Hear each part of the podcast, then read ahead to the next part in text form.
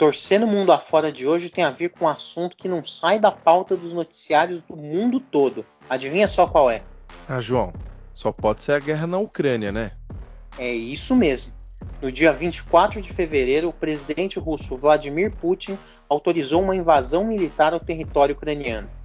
Em menos de 20 dias de conflito, milhares de pessoas morreram, entre militares e civis. A guerra entre Rússia e Ucrânia já é considerada a pior ameaça contra a paz na Europa desde o término da Segunda Guerra Mundial. E você sabe que além de ameaçar a segurança global, essa guerra também impacta em muitas outras áreas, inclusive no futebol, né? Sim, e hoje a gente vai explicar para o nosso ouvinte como o mundo da bola foi afetado por esse conflito. Aqui estamos todos reunidos aqui, jogadores do Dinamo, do Shakhtar, com as nossas famílias, e a gente está hospedado aqui no hotel devido a toda a situação. A gente está aqui por, pedindo a ajuda de vocês para promover esse vídeo, devido à falta de combustível que existe na cidade, fronteira fechada, espaço aéreo fechado, então a gente não tem como a gente sair. Após a invasão russa, o presidente ucraniano Volodymyr Zelensky decretou a lei marcial no país, que coloca leis militares acima das leis civis.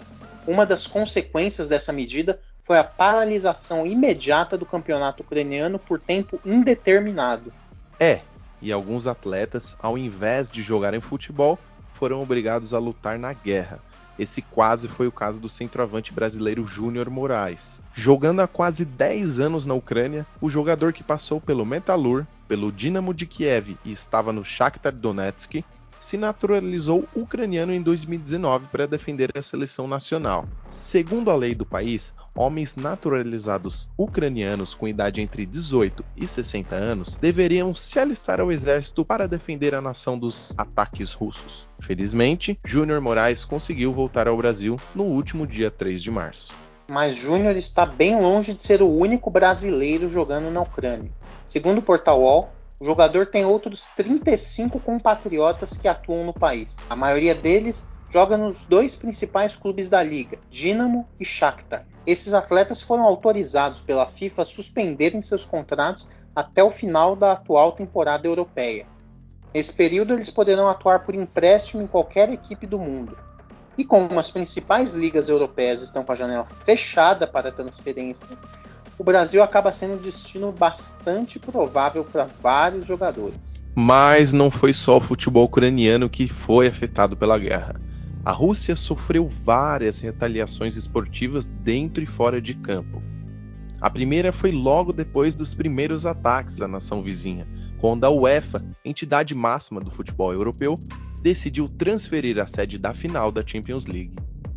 A princípio, o local escolhido foi a cidade russa São Petersburgo, terra natal do presidente russo Vladimir Putin. Agora, o palco da decisão será o Stade de France, em Saint-Denis, cidade localizada ao norte de Paris. Inclusive, esse é um estádio não muito querido pelos brasileiros.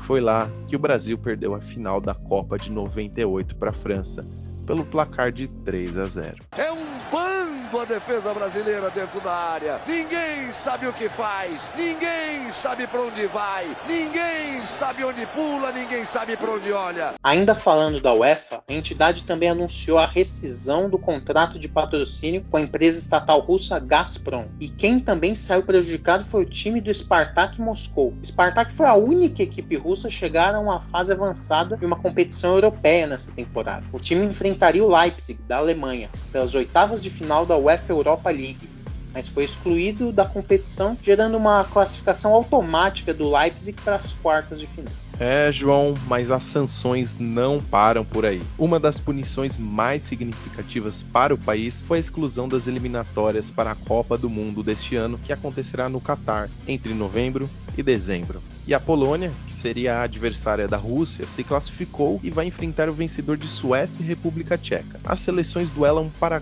completar as últimas três vagas europeias do Mundial. Mesmo antes dessa punição ser aplicada, as federações de Polônia, Suécia e República Tcheca anunciaram que não jogariam contra a Rússia.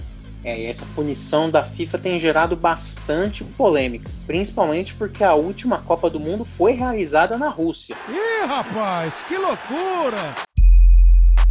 Na época, apesar de muitas denúncias de corrupção e violação da democracia por parte do governo russo, a FIFA insistiu em realizar a Copa do Mundo lá. João, e você sabia que não foi só o futebol masculino que acabou sendo impactado? Pois é, a seleção feminina russa estava qualificada para a Eurocopa Feminina, que será disputada na Inglaterra em julho deste ano, mas foi excluída da competição pela UEFA e deve dar lugar à seleção portuguesa, que foi derrotada pela Rússia nos playoffs. É, e o impacto dessa guerra no futebol não ficou apenas na Rússia e na Ucrânia, não. O conflito também atingiu a principal liga do mundo, a Premier League. Isso porque o Chelsea, o atual campeão europeu e mundial, pertence desde 2013 ao empresário Roman Abramovich, um dos homens mais ricos da Rússia. Abramovich faz parte de um grupo bilionário que ajuda a sustentar o governo Putin, fornecendo apoio político e principalmente econômico. Assim como outros oligarcas russos, o dono do Chelsea teve grande parte de seus bens no Ocidente congelados. É, por determinação do governo britânico, os Blues até podem continuar jogando, mas estão proibidos de contratar jogadores ou mesmo de renovar os contratos que estão acabando. Além disso, o clube não pode mais vender ingressos e apenas os torcedores que compraram carnê para a temporada poderão assistir aos jogos no Stamford Bridge. Realmente essa guerra transformou o mundo do futebol. E olha, muita coisa ainda pode mudar daqui para frente. Ah, com certeza, Monta. Nada é definitivo. Até porque o desfecho desse conflito entre Rússia e Ucrânia ainda pode gerar novas reviravoltas.